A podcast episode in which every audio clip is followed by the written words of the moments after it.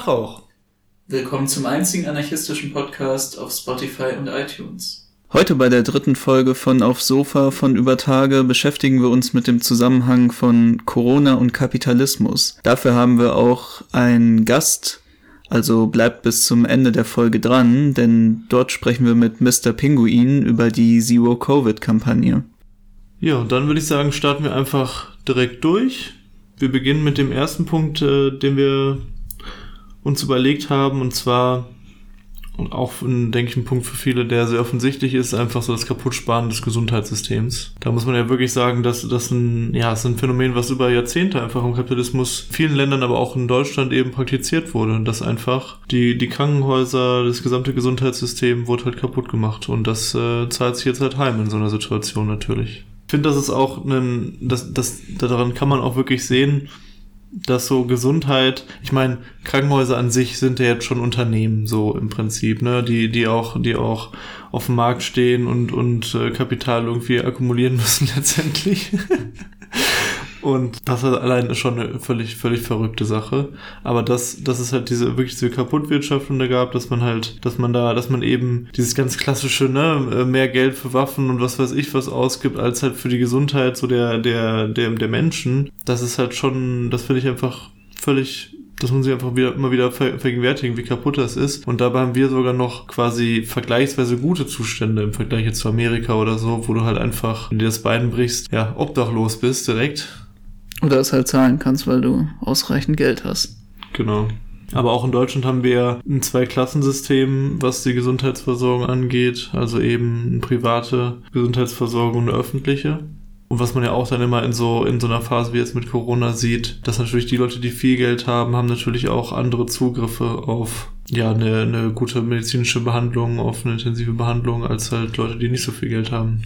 Ja, ich weiß jetzt gerade nicht genau, wie es um wirklich so lebensrettende Maßnahmen wie Beatmungsgeräte und so steht, ob es da dann einen verbesserten Zugriff für Privatversicherte gibt, aber ist ja ganz klar, dass schon an so einfachen Sachen kann man das ja sehen. Wenn ich jetzt in eine Privatklinik einfach mit viel größeren Räumlichkeiten, einer viel geringeren Patientendichte eingeliefert werde, dann habe ich auch ein viel geringeres Risiko, mich beispielsweise im Krankenhaus mit Corona oder einer anderen übertragbaren Krankheit anzustecken.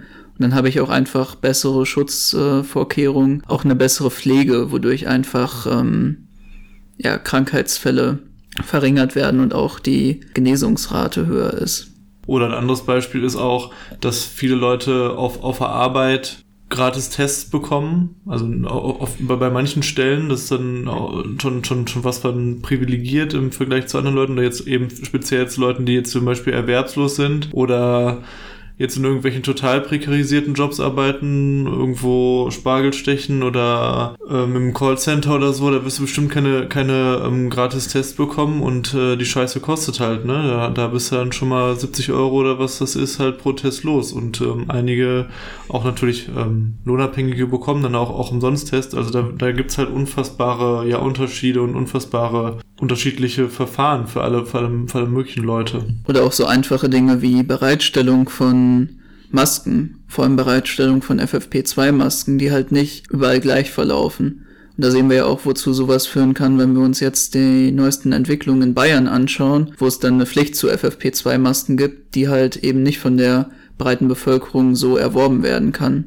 Also jetzt vielleicht in Bayern noch eher, weil es ein etwas wohlhabenderes Bundesland ist, aber auch da haben wir ja zahllose Personen oder die, die breite Masse, die eben nicht diese hohen Preise für diese Masken zahlen kann, um sie alltäglich zu nutzen und zu wechseln es gibt kein allgemeines Vorgehen so äh, gefühlt für, für irgendwie Unternehmen, ne, sondern halt, das hängt halt immer so ein bisschen davon ab, wie dann das Management oder der, oder der Boss dann halt da, damit umgeht. Also klar, wahrscheinlich gibt es irgendwelche, wie, wie man sich, was bereitgestellt werden soll und so weiter, aber faktisch, wenn, wenn ich so mit meinen Leuten rede, da, da ist halt dann ähm, 90 Prozent ist halt, ist auf den Arbeitsstellen halt scheißegal und die bekommen halt nichts und, ne, ist halt ähm, drunter und drüber. Und dann gibt's halt welche, wo das, wo du dann sehr ähm, ja, einen, einen besorgten, freundlichen Chef hast oder so, der dann dann plötzlich irgendwie, das habe ich jetzt einen Fall gehabt, irgendwelche Raumreiniger äh, für mehrere tausend Euro zahlt und sowas.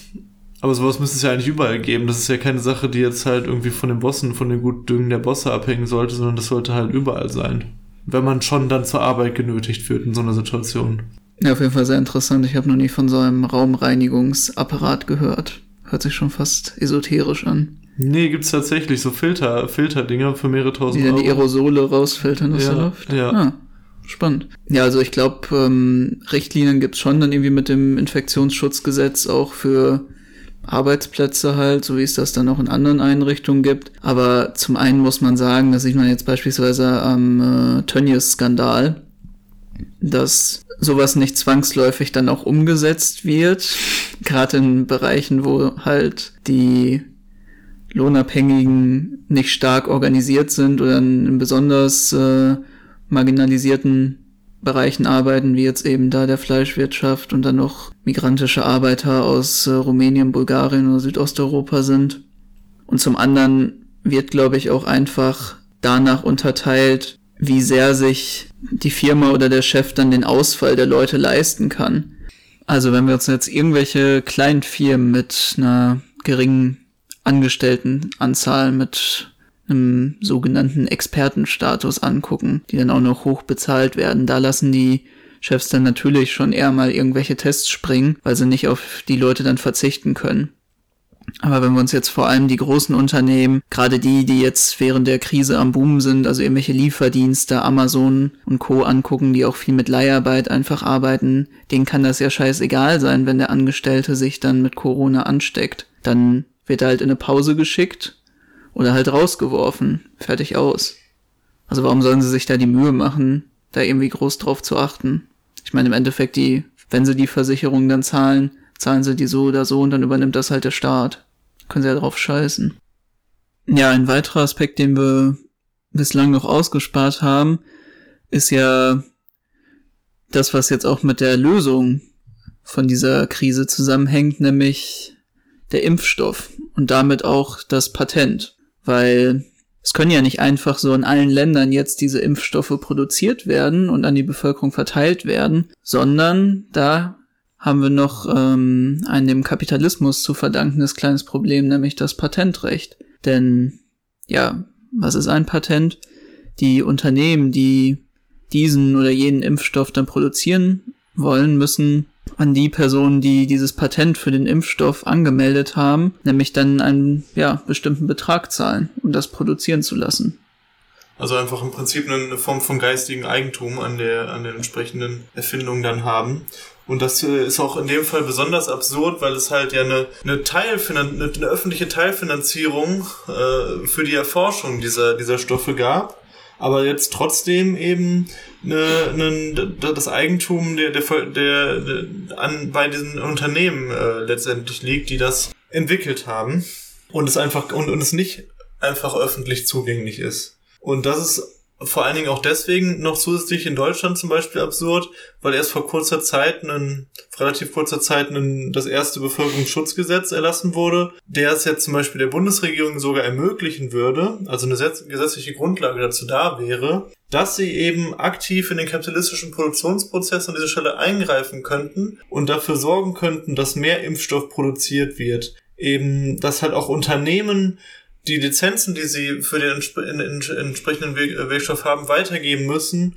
Also wirklich, ähm, ja, fast schon eine, eine staatssozialistische Möglichkeiten an der Stelle geschaffen wurden. Meine Güte. Meine Güte, ja. Und, und aber sie tun es halt eben nicht, weil sie halt weiterhin sagen, ja, der Markt, ähm, der, also die Unternehmen, also der, der Markt regelt das dann selbst und die haben ja auch gesagt, äh, BioNTech und so weiter, dass sie jetzt mehr produzieren und so weiter und so fort. Aber die Pharma-Lobby, die Produzentin von dem Stoff, die haben ja gar kein Interesse daran, kein eigenes Kapitalinteresse daran, jetzt halt einfach ähm, so viel zu produzieren, wie es halt geht und halt so rauszuhauen, wie es geht. Klar, das ist auch schwierig herzustellen, die Scheiße. So, ne? Aber die, aber es wäre sicherlich erheblich mehr drin, aber wenn die jetzt einfach so viel produzieren würden, wie es geht und dann diese, und dann diese Pandemie innerhalb von kurzer Zeit beendigt wäre, dann das würde überhaupt keinen Sinn aus einer wirtschaftlichen Perspektive für sie machen. Es macht viel mehr Sinn, wenn es eben über einen längeren Zeitraum sie verkaufen können und eben die, die neuen Produktionskapazitäten, die halt geschaffen werden müssen, um diesen, um, um, um diesen äh, Stoff herzustellen, den halt auch langfristig bespielen zu können. Ja, ist ja ganz klar. Das ist ja einfach eine Investition für einen Markt, der so oder so von ihnen gedeckt werden kann. Die haben ja gerade keine Konkurrenz. wird halt, wie es sonst immer gesagt wird, durch den Markt das jetzt geregelt werden, dass es halt eine massenhafte Konkurrenz von diesen Impfstoffen gibt, die jetzt irgendwie an die Staaten äh, verkauft werden, dann sähe das sicherlich nochmal anders aus. Aber es gibt ja einen absoluten Mangel an diesen Impfstoffen. Und warum sollten die jetzt Millionen oder Milliarden Euros investieren, um halt diese Produktionskapazitäten zu schaffen, wenn sie auch einfach weiter produzieren können? Ja. Und nochmal ein anderer Punkt ist, warum dieses Gesetz ja nicht durchgesetzt wird, ist, weil es einfach Deutschland als Standort dann für diese Produzenten extrem unattraktiv machen würde. Wenn sie jetzt mit einem Staat konfrontiert sind, der bei jeder Pandemie in die Produktion von diesen ja, Pharmaunternehmen eingreift, dann würden sie sich sicherlich recht schnell in einen anderen Staat begeben, in dem das nicht der Fall ist. Und damit verliert Deutschland ja dann auch wieder seine Profite und auch sein Vorrecht auf den Impfstoff. Das hat ja auch einfach was mit diesen Impfstoffprivilegien zu tun, die Deutschland sich weiterhin sichern möchte, dass sie als erstes beliefert werden und natürlich den Steuereinnahmen. Ja, und da ist halt immer dieses, dieses Sprichwort, das Kapital ist ein scheues Reh und sucht sich halt eben das Land aus, wo, wo es die besten Möglichkeit hat, am, am, am besten Gewinne zu erzeugen und, und, äh, und, und, und möglichst wenig staatliche Eingriffe zu befürchten hat. Außer es ist jetzt eben ähm, eher eine, eine, eine staatskapitalistische Angelegenheit wie in China oder, oder Russland, wo jetzt nochmal andere äh, Mechanismen greifen. Und, und natürlich ist das auch dann an der Stelle eine berechtigte Angst von der Politik, dass sie, dass sie halt nicht sowas dann einfach umsetzt, sondern halt weiterhin sozusagen einfach darauf hofft, dass diese Unternehmen möglichst viel produzieren. Weil, ja, wie gesagt, in der Zukunft könnte das sonst ganz anders aussehen und dann werden, werden wir hier die Gearschten. Und real die Gearschten sind aber gerade vor allen Dingen in, in, in Europa und äh, ist es ja sogar noch eine vergleichsweise große Chancengleichheit, die da geschaffen wurde mit dem mit der Verteilung des Impfstoffs. Also in der Europäischen Union. In der, in der Europäischen Union, genau. Äh, weil klar, also ist es jetzt nicht so, dass, dass halt alle Impfstoffe erst nach Deutschland, dann nach Frankreich und dann in die anderen Länder gehen, sondern es ist ja schon so, dass jetzt überall in der Europäischen Union das verteilt wird. Aber wenn man sich halt anguckt, wie das weltweit aussieht, das ist, da ist es halt genau das Gegenteil. Da sieht man halt dann ganz klar diese imperialistischen Grundzüge der, der, der, der Weltordnung, die wir haben, einfach, einfach da sind, so. Also, das halt eben in, in den, in vielen Ländern, die eher ähm, Schwellenländer sind oder, oder noch darunter liegen, dass eben der Wirkstoff da bis 2023 überhaupt nicht ver verfügbar sein wird. Das ist einfach total pervers und hängt halt mit diesem Patentsystem einfach zusammen. Ja, und da wird uns ja häufig gesagt, also zumindest das, was ich häufig gelesen habe, als Erklärung dafür, dass ja das auch die Länder sind, die deutlich weniger als die Industrieländer, die dicht besiedelt sind, ähm, betroffen sind. Da kann man vielleicht sagen, ja, zum Glück, aber das ist nicht der Grund dieser Verteilung, sondern das hast du schon richtig gesagt, das ist nun mal, das entsteht aus der Art und Weise, wie ja die Konkurrenz zwischen den Staaten organisiert ist und wie diese ja in einem Machtverhältnis zu stehen. Und da steht ja offensichtlich die Europäische Union und die restliche westliche Welt und die anderen Industrieländer recht weit vorne. Ja. Und das sieht man auch sehr gut an dem Beispiel, dass Indien und Südafrika versucht haben, bei der Welthandelsorganisation zumindestens für den Pandemiezeitraum eben jetzt zu beantragen, dass diese Patentgeschichte aufgehoben wird, damit, damit eben der, der Wirkstoff überall zu möglichst günstigen Konditionen, Konditionen, was für ein Wort, ähm, produziert werden, werden kann. Und Deutschland hat sich unter anderem eben massiv dagegen gestellt, eben ganz klar in dem Interesse der Pharmalobby, so, und, und, und, und in, in dem Interesse des eigenen Kapitals und nicht in dem Interesse von jetzt irgendwie der Gesundheit der Menschen auf der Welt. Auch mit, mit halt, also auch wenn es kein Patent geben würde und überall das produziert werden könnte, könnte würde es schwierig werden, weil, weil es nicht, weil, weil es wie gesagt ein schwieriger Herstellungsprozess ist. Aber, aber auch da könnte, könnte man ja aushelfen. Auch da könnte man ja technologisch und, und ressourcentechnisch aushelfen, dass man halt auch in anderen das, das mehr produzieren kann, besser verteilen kann. Und ja, man kann da schon auch eine, auch aus unserer Sicht denke ich, eine Reform propagieren, die, die ist sicherlich nicht der Weisheit letzter Schluss. Die Weisheit letzter Schluss wäre eine, eine generelle Enteignung dieser, dieser Pharmakonzerne und dass es generell keine Patente in irgendeiner Form mehr gibt, sondern dass alle, äh, dass, dass, dass einfach ja, ähm, wissenschaftliche Errungenschaften auch der Menschheit zu, zur Verfügung stehen und nicht halt irgendwelchen Großkonzernen, die, die damit halt dick Asche machen. Aber was, was mindestens, das, aber das wäre jetzt schon ein Schritt, der eher durch eine soziale Revolution her durchgeführt wird und nicht äh, durch eine Reform innerhalb von einem Staat. Aber was eine Reform wäre, die auch jetzt schon durchführbar wäre, wäre eben, dass die Erforschung solcher äh, wirklich lebensnotwendiger Impfstoffe in so einer Situation einfach 100% durch öffentliche Gelder finanziert werden, weil natürlich macht es halt einen Unterschied, ob der Staat dann die Verfügung darüber hat, also jetzt so ein demokratischer Parlamentarismusstaat wie jetzt Deutschland, oder ob es halt einfach ähm, einen, einen Pharmakonzern bestimmt. Ja, und ein weitergehender Punkt ist ja auch, da kommen wir zwar später nochmal mit Zero Covid nochmal ein bisschen genauer drauf, mit unserem Gast später, aber ist ja auch einfach überhaupt die Frage, der Bereich der, der Wirtschaft, der, der nicht, der nicht lebensnotwendigen Wirtschaft, viel besser gesagt, ne?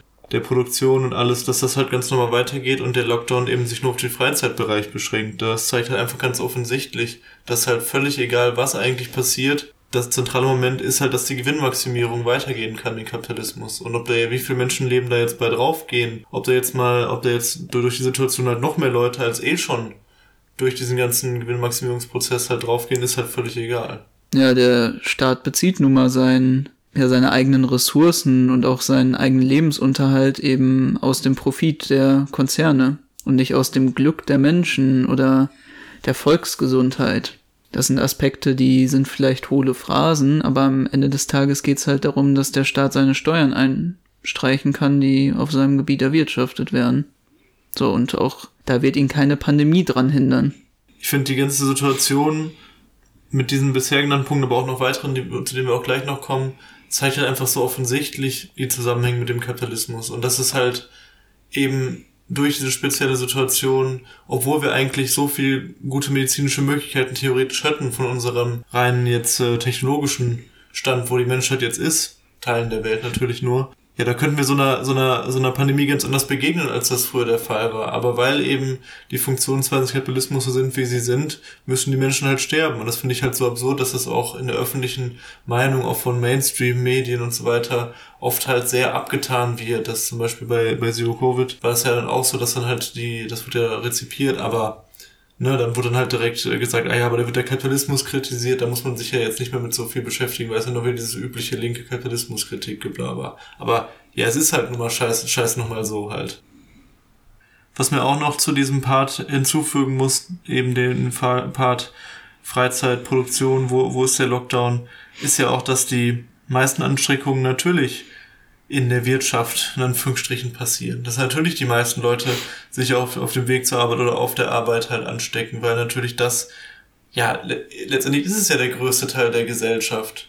So, der größte Teil der Lebenszeit, die man verbringt. Teil, genau, der größte Teil der Lebenszeit. Die Leute verbringen halt den größten Teil ihrer Zeit auf Arbeit und, und, und auch, und auch, sind auch da nah beieinander und das kannst du halt auch nur in ganz bedingter Form irgendwie auseinanderzerren. Das geht gar nicht ist ja auch nur ein bestimmter Teil, den du dann wirklich auf, ja, dieses, was jetzt häufig gefordert wird, ähm, Homeoffice dann ausweichen lassen kannst. Weil da kannst du halt nun mal nicht irgendwie Produktion, logistische Berufe oder auch die Dienstleistungsberufe hin outsourcen.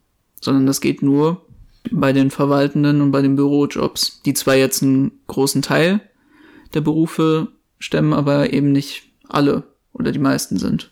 Und was man ja auch ganz klar sieht, ist die moralische Bewertung in der Gesellschaft von diesen beiden unterschiedlichen, ja, Sphären, also von Freizeit und Beruf. Da wird halt vor allem moralisiert in den Medien und auch bei vielen anderen, ja, Meinungsmachern, Personen des öffentlichen Lebens, wenn es halt darum geht, die Leute, den Leuten dafür Vorwürfe zu machen, die dann solche Superspreader sind, dann geht's halt vor allem um die Leute, weiß ich nicht, äh, Großfamilie feiert Hochzeit, großer Geburtstag in Kleinstadt, Hochzeitsfeier, Jugendliche feiern auf dem und dem Platz, trotz äh, Corona-Verordnung.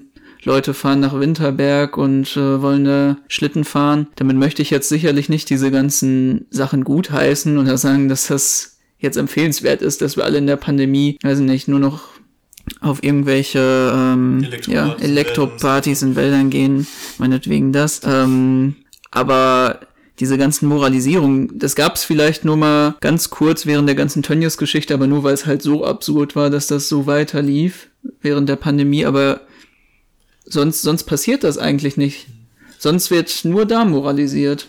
Und selbst da bei Tönnies muss man ja wirklich sagen, ich meine, es besteht ja auch nochmal ein Unterschied dazwischen, ob ich halt in diesen, in diesen, in, in diesen ganzen Monaten halt äh, dann, dann auch mal auf irgendeiner Hochzeit bin oder so. Das ist ja, das ist ein sehr individuelles Ding wieder, wo, wo, wo jetzt nicht jemand sozusagen direkt, äh, direkt verantwortlich ist, halt wirklich ähm, für, für hunderte, für tausende Menschen und halt quasi ein Unternehmen, auch, auch, auch so ein Boss, der ist ja verantwortlich wirklich auch dafür, äh, was dann, was dann dort passiert. Und das ist ja eine ganz andere Verantwortung. Das ist eine ganz, eine, eine viel höhere Form der Asozialität, wenn man so will. verglichen jetzt, wenn man das dann so aufmacht, äh, verglichen jetzt mit irgendwie ähm, äh, dem nachvollziehbaren äh, Wunsch halt auch in so einer Corona-Zeit halt irgendwie im größeren Rahmen Ho eine Hochzeit zu feiern. Natürlich ist das nicht toll, natürlich muss man das problematisieren, aber halt quasi, da, da ist ja gar kein Vergleich mehr. Ja, in welchem Verhältnis setzen wir das? Richtig, und vor allen Dingen, da, da sieht man ja auch daran, dass halt auch ja trotzdem immer noch dann so jemand wie Tönnies, um da jetzt bei dem Beispiel zu bleiben, ja, er schafft trotzdem noch Arbeit. Er schafft ja trotzdem noch Arbeitsplätze, wovon Leute dann leben und ernährt werden und so. Und das ist ja dann auch, ja, was halt, was für eine Begrifflichkeit Arbeit halt in diesem System halt auch hat, was für einen Stellenwert Arbeit halt hat und, und dann alles, was dann halt sonst ne, was halt, was halt sonst passiert, was die Freizeit, die ist ja eigentlich nur dazu da, damit wir wieder arbeiten gehen können, damit wir überhaupt wieder, wieder klarkommen. Darum, darum, darum geht's eigentlich in, in der Freizeit.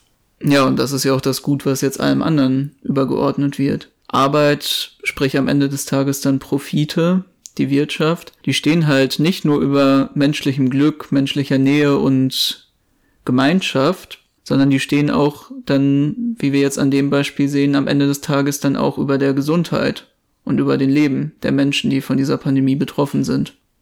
Ja. Ja, und wichtig finde ich da eben auch, dass man sich wirklich vergegenwärtigen muss, gerade weil, gerade weil die sogenannte Freizeit dazu da ist, die Arbeitskraft wiederherzustellen, der den Unabhängigen, ist sie ja auch, ist sie auch real so wichtig für uns. Ist sie ja so real so wichtig für uns, um überhaupt mit, diesem, mit dieser Art von Leben überhaupt klarzukommen. Und das ist halt eine unfassbare Form der sozialen Vereinzelung, die gerade stattfindet, die ganzen Folgen, die ganzen psychischen Probleme, die ganze häusliche Gewalt, all das, was es eben so auch schon in Massen in diesem System gibt, wird jetzt halt noch total, total pervertiert und total ähm, ins, ins Extreme gesteigert.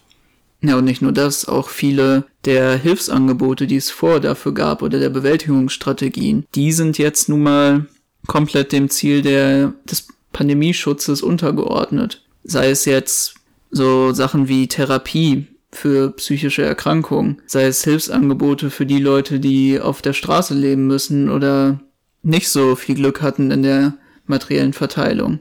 Oder sei es auch einfach, ja, der ganz normale Umgang mit dem Leben, den wir, den wir sonst so haben. Ja, und, und das ist eben einfach diese, diese soziale Nähe.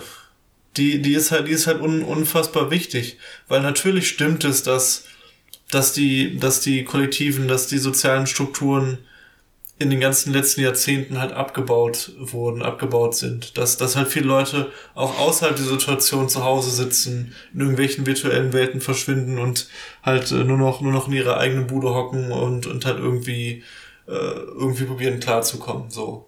Aber trotzdem ist auch immer, immer, es gibt das halt einfach im Alltag, so, dass man sich halt zumindestens dann beim Einkaufen am Kiosk oder sonst wo begegnet, halt sich austauscht über, über seinen Alltag, was wieder scheiße gelaufen ist auf der Arbeit, was gerade mit den Kindern los ist. So, und darüber entsteht ja auch eine unfassbare Verbundenheit innerhalb von unserer Klasse, entsteht ein unfassbarer Zusammenhalt auch innerhalb unserer Klasse, selbst wenn quasi diese kollektiven Strukturen, Vereinsstrukturen und so weiter auf dem Rück, Rückhalt, auf dem, auf dem, im, im Rückläufig sind, und das ist halt eben, und das ist halt, das, das hilft uns ja auch, diese Situation zu überstehen. Und das ist ja was, wenn man, wenn man heutzutage jetzt durch die Straße geht, ne, mit Corona, auch man selbst, man ist, man ist natürlich nicht mehr so, so ein, eingeladen, irgendwie miteinander einfach so zu sprechen oder, oder, oder, oder sich auch, auch mal näher zu kommen, sich mal ein Lächeln zu schenken an, äh, an, an der Kasse, kannst du ja teilweise gar nicht machen wegen der Maske. Jetzt nichts allgemein gegen Masken, aber ne, so ist es halt eben. Das, das, das Leben, was auch so schon total grau und trist ist, wird halt eben noch grauer und trister, wird halt noch,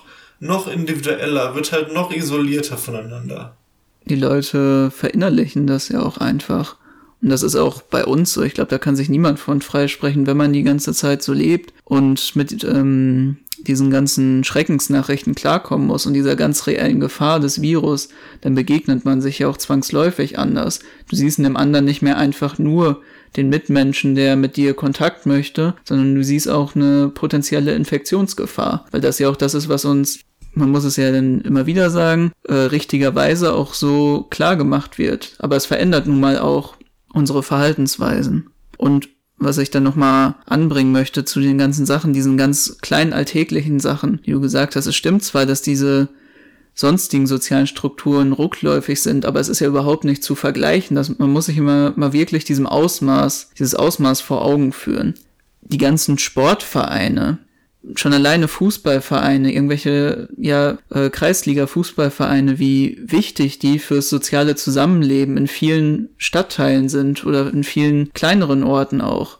Oder sonstiger Sport. Das ist halt ein nicht nur ein super wichtiger Ausgleich und eine super wichtige Art von, ja, man kann so sagen, billiger Therapie für die Leute, für ihre Probleme, sondern auch ein Ort des Zusammenkommens. Das bricht komplett weg. Sonstige Verausgabung oder ja, Ablenkung von dem tristen Alltag oder Verarbeitung davon in Form von Konzerten oder Partys, wo es auch einfach diese Kollektivität der Leute gibt, wo man neue Leute kennenlernen kann, wo man sich unterhält über die eigenen Probleme und die der anderen, wo man auch tatsächlich über Politik zu sprechen kommt, das alles fällt komplett weg gleichzeitig subsumieren sich die Probleme. Das haben wir eben schon angeschnitten, dass, dass dann halt eben, es gibt ja Statistiken darüber, dass natürlich sich zum Beispiel die häusliche Gewalt erhöht. Weil natürlich, wenn, wenn halt, wenn ich mit meinem gewalttätigen Ehemann äh, irgendwie zu Hause jetzt äh, immer eingesperrt werde, dann kann ich ihm natürlich auch noch schlechter entfliehen. So. Und die Leute merken es weniger.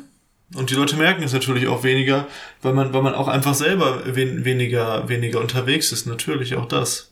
Und, und was natürlich auch noch dazu kommt, ist, dass, das hast du ja auch gerade schon kurz gesagt, die Möglichkeit jetzt auf die Situation zu reagieren, sich dagegen zu organisieren, sich zu, sich zu mobilisieren, das, das ist halt eben super schwierig gerade. Und natürlich macht, macht das die Rechte, natürlich macht das halt ein esoterisches Verschwörungs-, was auch immer Milieu. Weil die halt drauf scheißen. So, weil, weil die halt drauf scheißen, dass die, dass die Leute draufgehen oder weil sie halt einfach nicht dran glauben oder was auch immer. Da gibt's dann die unterschiedlichsten Erklärungsmodelle. Aber, aber für uns ist das halt eben was anderes. Und das, und das finde ich halt gerade am Anfang der Pandemie haben wir gesagt, okay, wow, ne, das kann auch wie gesagt, wir haben ganz viele andere Sachen auch dazu gesagt. Natürlich ist es scheiße erstmal sowieso, aber das kann auch vielleicht spannende Dynamiken auslösen, weil das natürlich eine ganz neue Situation erstmal war. Weil das natürlich eine Situation war, wo, wo ganz viele Sachen erstmal aus den Fugen geraten sind, die normal schienen. Und dann haben wir vielleicht gedacht, okay, können vielleicht auch bestimmte Sachen passieren, die auch, wo, wo vielleicht auch sich sozial nochmal was ins Positive verändern kann. Aber das war vielleicht auch ein bisschen naiv, das, das überhaupt nur an, anzunehmen, weil eigentlich gibt es eigentlich keine schlechtere Ausgangslage für soziale Veränderungen, für soziale Bewegungen, für verändernde Kämpfe als ein Virus. Ich meine, in den Ländern, wo es natürlich schon vor der Pandemie lebendige Bewegungen gab, da gibt's natürlich jetzt auch, auch viele Sachen, die, die, und da gibt's natürlich auch dann oft linke Bewegungen auf den Straßen. Aber das funktioniert halt vor allen Dingen darüber, dass es da vorher halt schon Bewegung gab.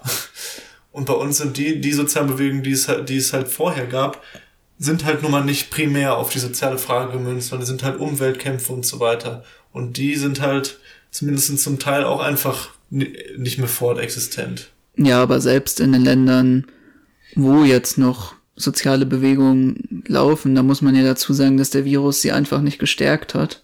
Das sind ja häufig dann auch die Länder, in denen einfach staatliche Maßnahmen nicht so rigoros durchgesetzt wurden und in denen auch einfach die Umsetzbarkeit nicht funktioniert. Also beispielsweise, wenn wir uns jetzt die Sachen angucken, die es so gab, als ein Beispiel jetzt der größte Streik in der Geschichte der Menschheit in Indien, der ist ja nicht dadurch passiert, dass irgendwie jetzt durch Corona nochmal die Lage total zugeschärft äh, ist, sich zugeschärft hat. So.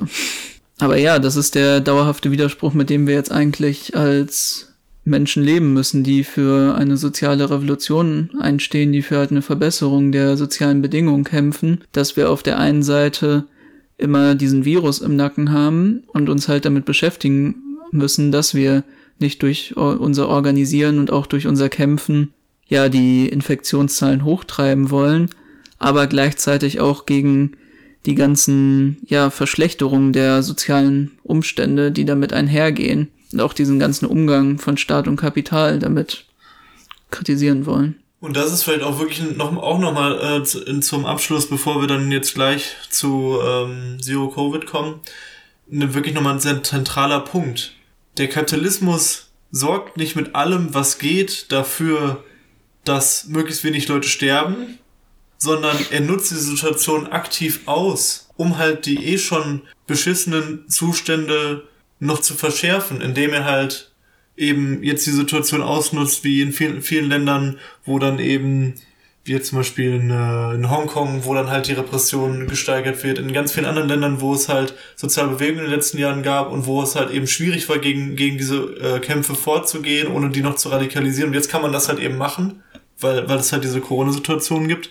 Aber selbst in Deutschland, wo dann halt eben jetzt in NRW so Vorschläge sind, wie das Versammlungsgesetz zu verschärfen oder andere unliebsame Sachen, wie jetzt ein Taser-Einsatz, wie bei uns hier in Dortmund in Nordstadt, irgendwie mal eben so durchzuführen und zu testen, das sind ja auch, äh, das ist ja immer so. Immer in diesen, in diesen dramatischen Situationen, wo man, wo man, wo die, wo die Leute auch gut abgelenkt sind letztendlich und andere Sorgen und Probleme haben, kann man gut halt eben noch den, den allergrößten Scheiß halt noch irgendwie durchbringen. Und da sitzen diese, diese Barbaren, an der Stelle muss man einfach sagen, setzen, setzen da halt ihre Energie rein, anstatt halt Menschenleben zu retten. Und nicht nur tun sie das, weil die Leute abgelenkt sind, wie es das sonst auch gab, wie beispielsweise jetzt der Klassiker, dass irgendwelche Gesetze während EM und WM durchgewunken werden, sondern man muss ja auch dazu sagen, dass sie halt durch die Angst und auch die berechtigte Angst vor dem Virus halt einen guten Rückhalt in der Bevölkerung für diese Dinge haben, die halt selber sagen, ja, wir wollen nicht, dass die Leute mehr Versammlungsfreiheiten haben, weil das, was sie jetzt an Versammlungen sehen, ist nicht nur zum einen wie jetzt die Partys und die Demos äh, nun mal ja eine Infektionsgefahr, sondern die Demos, die ihnen aktuell präsentiert werden, sind auch die von irgendwelchen Neonazis und rechten Verschwörern. Und das ist ja nun mal wirklich nicht sonderlich ansprechend für die breite Bevölkerung. Und damit haben sie ja auch, so muss man sagen, die Bevölkerung ja in einem moralischen Griff, wodurch sie dann sagen können, ja, da wird ja eigentlich was Gutes gemacht. Da wird gegen die vorgegangen, die die Toten jetzt hochtreiben, während sie eigentlich die sind, die maßgeblich die meisten Toten zu verantworten haben.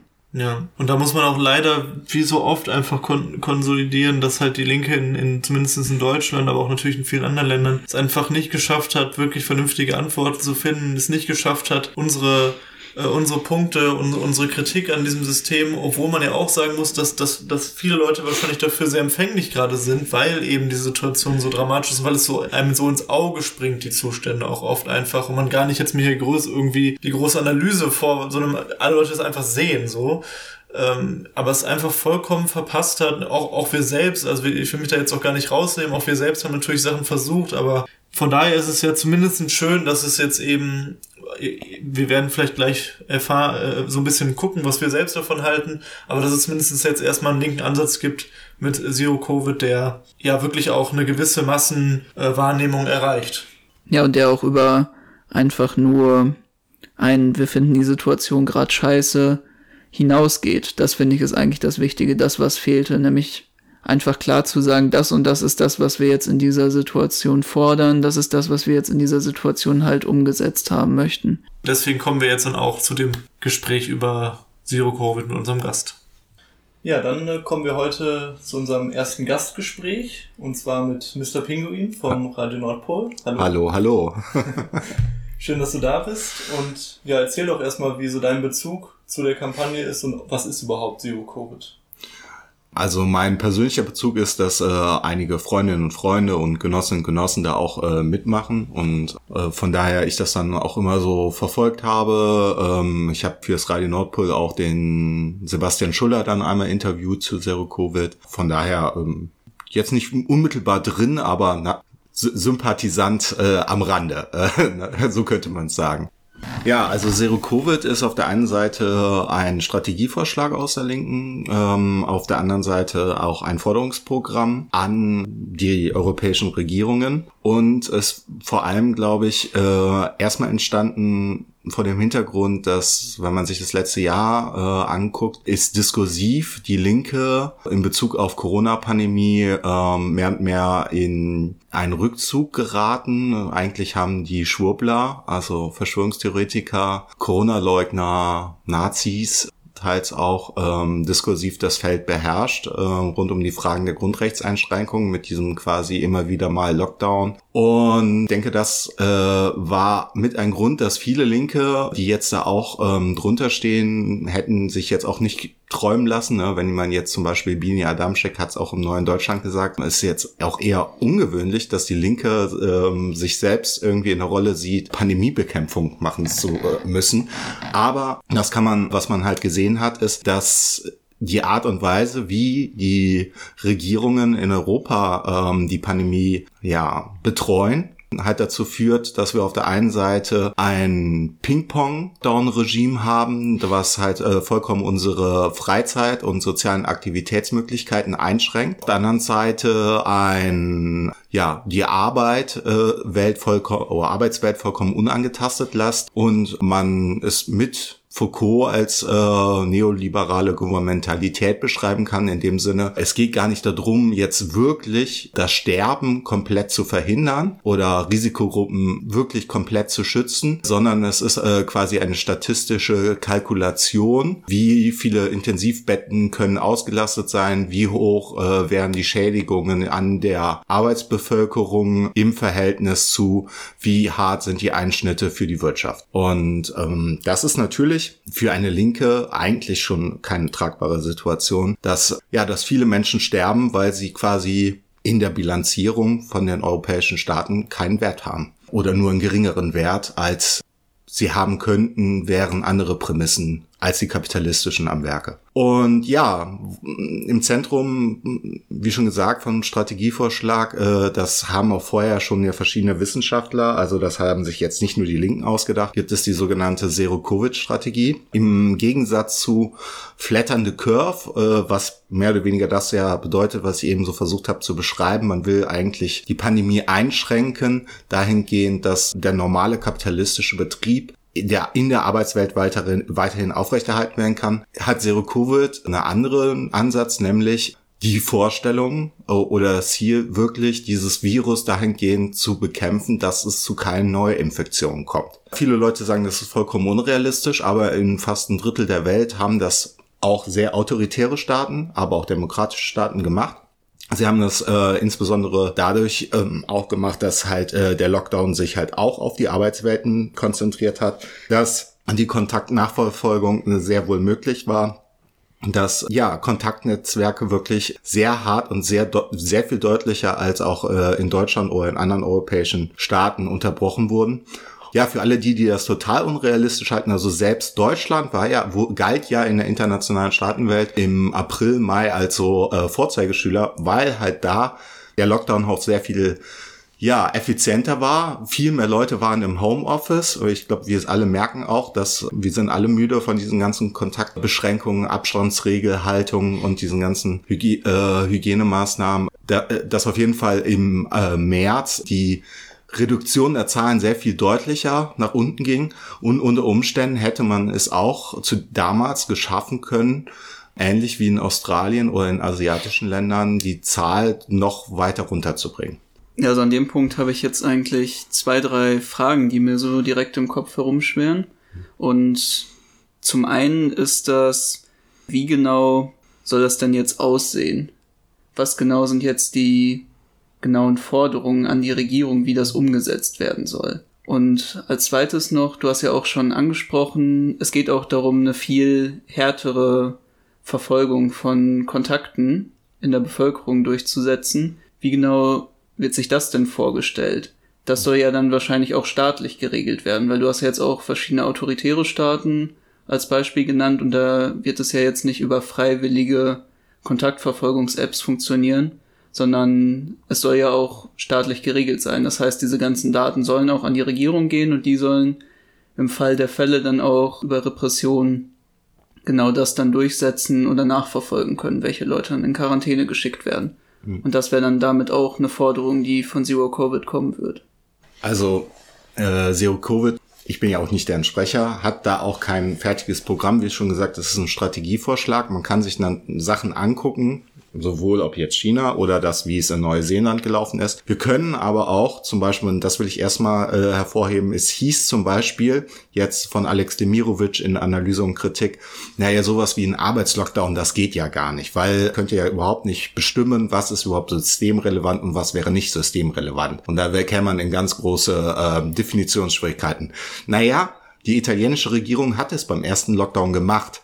Sie hat staatlich vorgeschrieben, sehr grob. Und natürlich würden wir als Linke auch da nochmal sehr viel drüber diskutieren können, ob das wie die Auswahl damals getroffen wurde, aber es ist gemacht worden von der italienischen Regierung. Also auch das ist nicht vollkommen unrealistisch. Und im Übrigen, wo dann Linke sagen, naja, es gibt ja so eine stoffliche Seite der Güterproduktion, finde ich als Marxist sehr wichtig, sehr gut, dass wir darüber sprechen. Aber wir sehen, in Italien haben damals die äh, Industrieverbände und, und äh, Unternehmensverbände hauptsächlich darauf abgehoben, naja, die wir äh, wirtschaftlich produktivsten Unternehmen, also die großen Industriebetriebe, die braucht es, äh, die müssten ja gerade auf aufrechterhalten werden, weil die ja die Steuereinnahmen produzieren.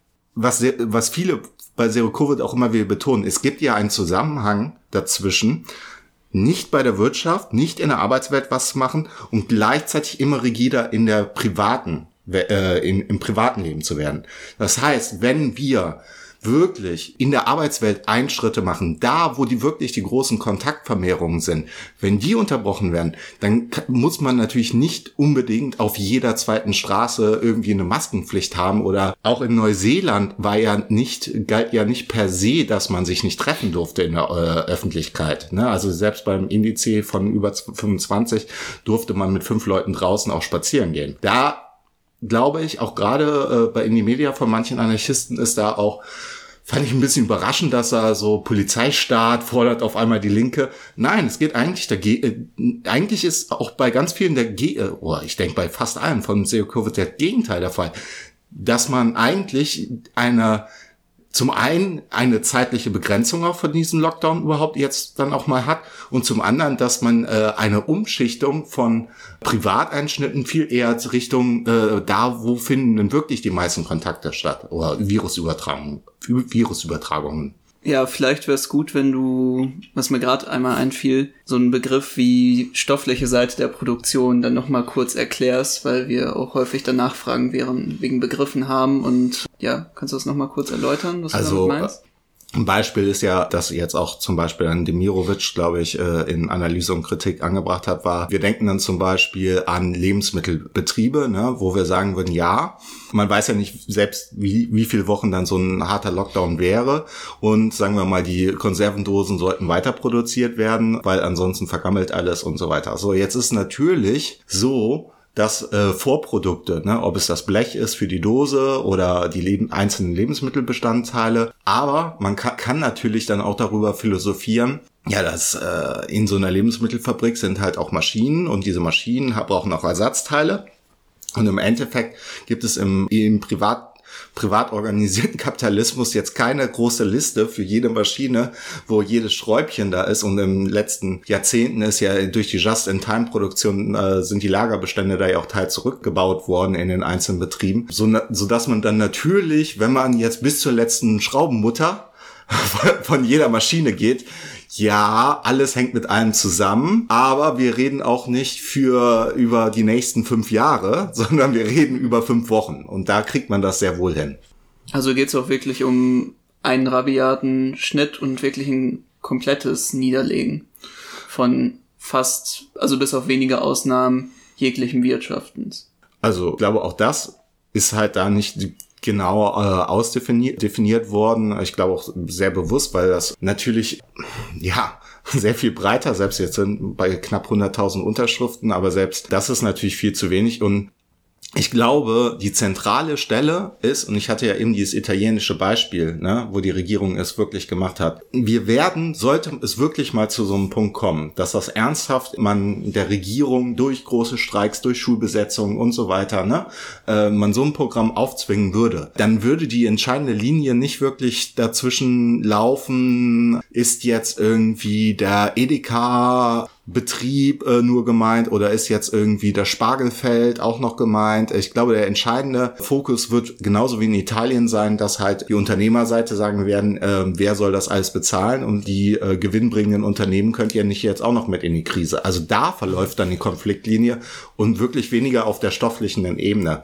Und ja, das ist so ein Maximalziel, aber vor dem Hintergrund, wie sich die Viruspandemie entwickelt oder Corona-Pandemie, macht es auch gerade Sinn mit diesen ganzen Virusmutationen, mit dem, dass wir noch nicht genau wissen, wie die Impfstoffe, wie lange sie Immunität gegen welche Virusmutationen bieten können, lieber jetzt, auch wenn man es nicht auf Null schafft, wirklich deutlich, und das sagen ja auch so Virologen wie Drosten, deutlich nach unten, ne, bei zehn Indizes, also zehn Neuinfizierte in sieben Tagen auf 100.000 Einwohner kommen, so dass dann auch, ja, und das heißt auch Staat, Gesundheitsämter. Ich glaube, innerhalb so kurzer Zeit kriegt man keine selbstverwaltete Struktur mal eben hin, die ja dann nachvollziehen können, äh, wie Kontakt, wie Virusübertragungen, äh, bei welchen Kontakten sie stattgefunden haben.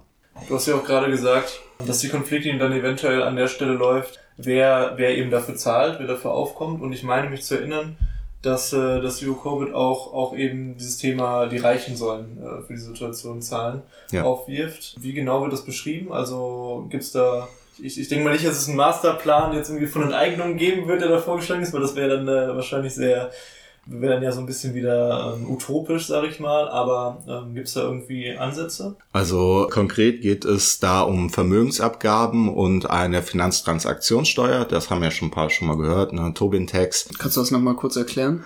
Äh, eine Finanztransaktionssteuer ähm, bedeutet, wir haben ja an Aktienmärkten wird ja ganz, ganz viel und ganz häufig äh, in sehr, sehr kurzer Zeit Aktien gehandelt. Also ähm, die werden nicht äh, einen Tag gehalten, sondern ein paar, äh, teils ein paar Millisekunden äh, geht's drum, weil die großen Hedgefonds und andere, die versuchen natürlich aus jedem Kursentwicklung, ob hoch oder runter, Leerverkäufe lassen wir jetzt mal weg und so, versuchen die unmittelbar Profit zu schlagen. So, das heißt, wir haben einen riesigen Aktienhandel und naja, wenn wir im Supermarkt eine Dose Ravioli kaufen, zahlen wir äh, jetzt wieder 19% Mehrwertsteuer. Warum zahlt jemand, der einfach nur viel Geld hat, und da sich Aktien kauft oder äh, verkauft und damit Profit macht, warum zahlt der denn eigentlich keine Steuer? Was hat der denn geschaffen? Warum zahlen wir Steuern? So, und darüber, das ist ja diese alte Attack-Vorstellung. Naja, da, wenn man das besteuern würde, würde, würde natürlich sehr, sehr viel eingenommen werden können. Ich weiß, es gibt so Ansätze von der Tobin-Tax, die ist aber natürlich jetzt im Europaparlament und äh, auf der europäischen Ebene so weichgespielt worden, dass sie eigentlich mit dem ursprünglichen gar nichts mehr zu tun hat. Wäre das dann auch eine längerfristige Vorstellung oder ist das ein Hebel, der jetzt in der Situation des Lockdowns angesetzt werden soll? Weil das wäre jetzt schon, ich kann mir das gerade schwerlich vorstellen, wie das irgendwie über einen Gesetzesvorschlag dann umgesetzt wird und dann während des Lockdowns werden jetzt, ja, die Aktien An- und Verkäufe besteuert. Ja, okay, da sind wir jetzt in äh, so wirklich so ganz praktischen. Das ist ja jetzt auch nicht in diesem Aufruf ausdefiniert worden, ob jetzt sagen wir mal, Kosten werden momentan ja sowieso durch äh, die Staatsdruckerei finanziert. Ne? Also dadurch, dass so wie fast alle Länder momentan das einfach Staatsanleihen ausgeben und Staatsschulden machen. Was im Übrigen aber auch wenig Problem ist, weil Deutschland negative äh, Zinsen zahlt, anders als viele andere Länder, auf ihre Staatsanleihen und natürlich die äh, Europäische Zentralbank auch ganz viele Staatsanleihen aufkauft. So, das ist dann auch ein ganz eigenes Thema, Geldtheorie und Staatsanleihen. Also von daher gerade eigentlich äh, in der Ausgabenhinsicht kein Problem, aber vielleicht nochmal auf einen anderen Aspekt. Was wir erleben, auch in dieser Pandemiezeit, ist ja ein äh, Kapitalkonzentration, wie sie natürlich vorher schon sich auch angebahnt hat, aber nochmal viel radikaler ist als vorher. Also die Monopolkapitalisten, Amazon, Apple, haben ja Rekordgewinne gerade gemacht. Und wir haben es nicht nur, jetzt nicht nur US-amerikanische Firmen zu nennen, wir haben Lidl, Aldi, die Einzelhändler. Ne? Also wir haben ja konkret jetzt gerade den Fall, wenn ihr mal in den Supermarkt geht, ja, da wird ja nicht nur Lebensmittel verkauft, da wird, äh, das ist ja eine ganze eigene Kleiderabteilung, die haben eigene Elektroabteilungen, ne? Natürlich, da gibt's dann auch so innerkapitalistische äh, Gerangel, ne? Da sagt der Mediamarkt, warum verkaufen die denn jetzt Elektronik und wir dürfen nicht? Und äh, diese ganze Mediamarkt könnte auch anfangen, mal Lebensmittel zu verkaufen. ja, sie, müssen, sie müssen vorwiegend, das ist ja der Witz bei der Sache, es funktioniert ja einfach darum, dass sie vorwiegend Lebensmittel verkaufen. Ja. Ja, aber auf jeden Fall haben wir da eine ungeheure Konzentration an, oder ungeheure äh, Profite wurden gemacht.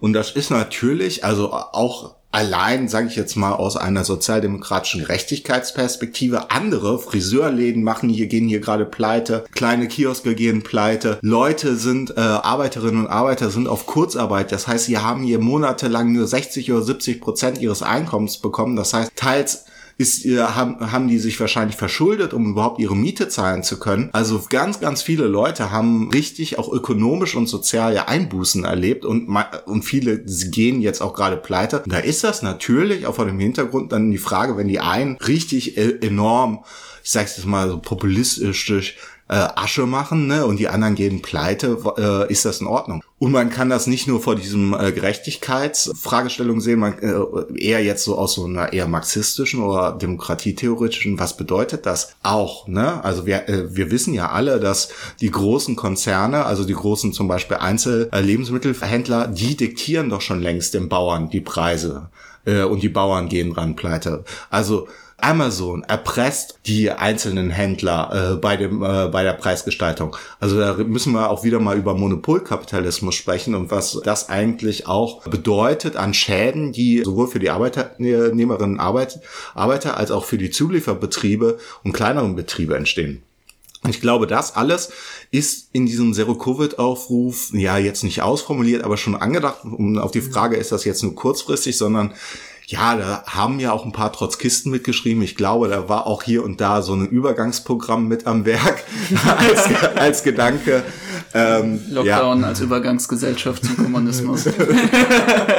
mein, ich habe ein bisschen die Vermutung. ja. ja, davon ausgehend würde ich jetzt vielleicht noch mal so ein bisschen auf die Perspektiven übergehen. Wie genau sieht das denn eigentlich jetzt aus? Also in welche Richtung soll es jetzt mit diesem Programm gehen? Weil was ich jetzt schon irgendwie für mich so festgehalten habe, ist, dass es sehr viele Punkte gibt, die grob angeschnitten werden und dass es ein Rahmenprogramm gibt, aber dass diese Ausformulierung fehlt. Hm. Was mich jetzt interessieren wird noch ist, wie schaut es jetzt eigentlich aus? Wie soll dieses Programm sich weiterentwickeln? Wie soll das weitergetragen werden? Und auch, wie stellt man sich jetzt eine Umsetzung vor? Und wie stellt, stellt man sich das jetzt als soziale Bewegung vor, die daraus entstehen soll? Oder soll das in verschiedene soziale Bewegungen in Gewerkschaften getragen werden. Wie geht's jetzt eigentlich weiter? Also der Christian Zeller, einer der Mitinitiatoren, hatte, ich glaube vor ein paar Tagen mal auch im Interview gesagt, naja, was deren Ziel ursprünglich war, so noch ein paar Wochen 10.000 Unterschriften zu haben, vielleicht, dass in der Taz mal ein Kommentar dazu geschrieben wird. Also es, der Ursprungsgedanke dahinter war, dass man in einem diskursiven Feld, ja, übersetzt heißt das, sorry, einfach äh, äh, in den Zeitungen soll mal drüber geschrieben werden, ne? es soll ein bisschen drüber diskutiert werden und dass so sich die Stoßrichtung bisschen ändert. Jetzt haben wir 100, äh, sind schon knapp 100.000 Unterschriften. Man hat es schon, wenn man es wohlwollend, jetzt können Leute sich nachher das Maul zerreißen, man kann sagen, beim Bund-Länder-Gipfel, vielleicht hat die Zero-Covid-Diskussion schon was verändert. Auf einmal wurde doch Homeoffice doch als ein wichtiges Thema angesehen. Naja, okay, rausgekommen ist quasi nichts, außer einen netten Appell. Ihr könntet bitte doch mal auch Unternehmer gucken, ob da nicht eine Möglichkeit wäre, wenn es jetzt euch kein Problem macht. Aber zumindest ist das Thema dann auch mal vorgekommen. So, okay. Ich glaube, von daher sind die Initiatoren natürlich selber sehr überrascht von dieser medialen Öffentlichkeit. Und man muss auch sagen, was ist das, was steht dahinter? Viele Linke haben das ja auch kritisiert, da gibt es gar keinen organisatorischen Background. Ja, okay. Ja, es ist eine Facebook-Gruppe, jetzt quasi mehr oder weniger. Es fängt an, irgendwie übers Internet äh, wird aufgerufen, Ortsgruppen zu bilden ja, wird sich zeigen. Ich war auf der Homepage, habe ich jetzt gesehen, es war irgendwie sechs, sieben Städte, ist natürlich noch nicht viel. Es, es wird dran gearbeitet, dass es nochmal mehrere Unteraufrufe sind, glaube ich, jetzt in der Pipeline, aber zum Beispiel zu äh, einer feministischen Perspektive, wo man nochmal äh, explizit auch feministische Zusammenhänge angesprochen hat. Es gibt einen Aufruf in der Pipeline, wo man insbesondere nochmal Gewerkschaften drunter sammeln wird. Ich glaube, das kommt alles jetzt die nächsten Tage raus. Und es gibt auch morgen oder übermorgen auch einen ersten Aufruf zu so einem Aktionstag wo halt mit so kleinen symbolischen Aktionen vor äh, Betriebe sich zu stellen, äh, ein bisschen mit Sprühkreide, ähm, ihr seid nicht systemrelevant, Shutdown oder so, auf, aufmerksam zu machen. Gleichzeitig sehen wir aber auch, Ich weiß nicht, ob das im Zusammenhang mit Zero Covid überhaupt steht, aber wir sehen das, was wir hier aus dem Ruhrpott schon kannten. Ne? In Bochum gab es ja auch schon mal einen Schulstreik. Momentan wird in Nürnberg und in Augsburg, wenn ich es richtig verstanden habe, an mehreren Gymnasien weigern sich die Schüler in den Präsenzunterricht zurückzukommen. Keine Ahnung, vielleicht wäre es auch komplett ohne Zero-Covid so gekommen, dass die Schüler sich dagegen wehren, da zu Testkaninchen der Virus-Mutationsverbreitung äh, gemacht zu werden. Ja, ich glaube, keiner, es, es gibt in der Linken auch keine Organisation, die sagen wir, wie früher die kommunistische Partei gibt einen Strategievorschlag raus und dann diskutieren da die verschiedenen Gewerkschaftsvorstände und dann gibt es diese und jene äh, Aktionsform. Das äh, ist ja es gibt nirgendwo äh, solche Organisationen. Selbst die Gewerkschaften, diejenigen, die da mal bei so Organizing-Sachen äh, mal reingefühlt haben oder mal reingeschnuppert haben, wissen, selbst die, wer die Leute, also IG Metall brauchen wir jetzt nicht drüber reden, aber äh, wer die Leute äh, umarmen, ja jeden linken Aktivisten, der um die Ecke kommt und sagt, ich, äh, wir, wir machen mit euch mal eine Demo, ne? Weil, weil die genau wissen, naja, da kommen wenigstens ein paar Leute und da geht's, äh, geht's ein bisschen auf der Straße ab. Also selbst die Gewerkschaft, die auch strukturell diesem äh, Zero-Covid-Aufruf oder Vorschlag eher skeptisch gegenüberstehen, weil natürlich, und das ist, glaube ich, schon noch eine Blindstelle, es bedeutet für viele natürlich die Frage, riskieren wir unsere Jobs ne, noch mehr? Ne? Und das ist natürlich, führt das jetzt, dass nicht nur der, wie viele Linke immer sagen, der Verrat der für der Arbeiteraristokratie in den Gewerkschaften.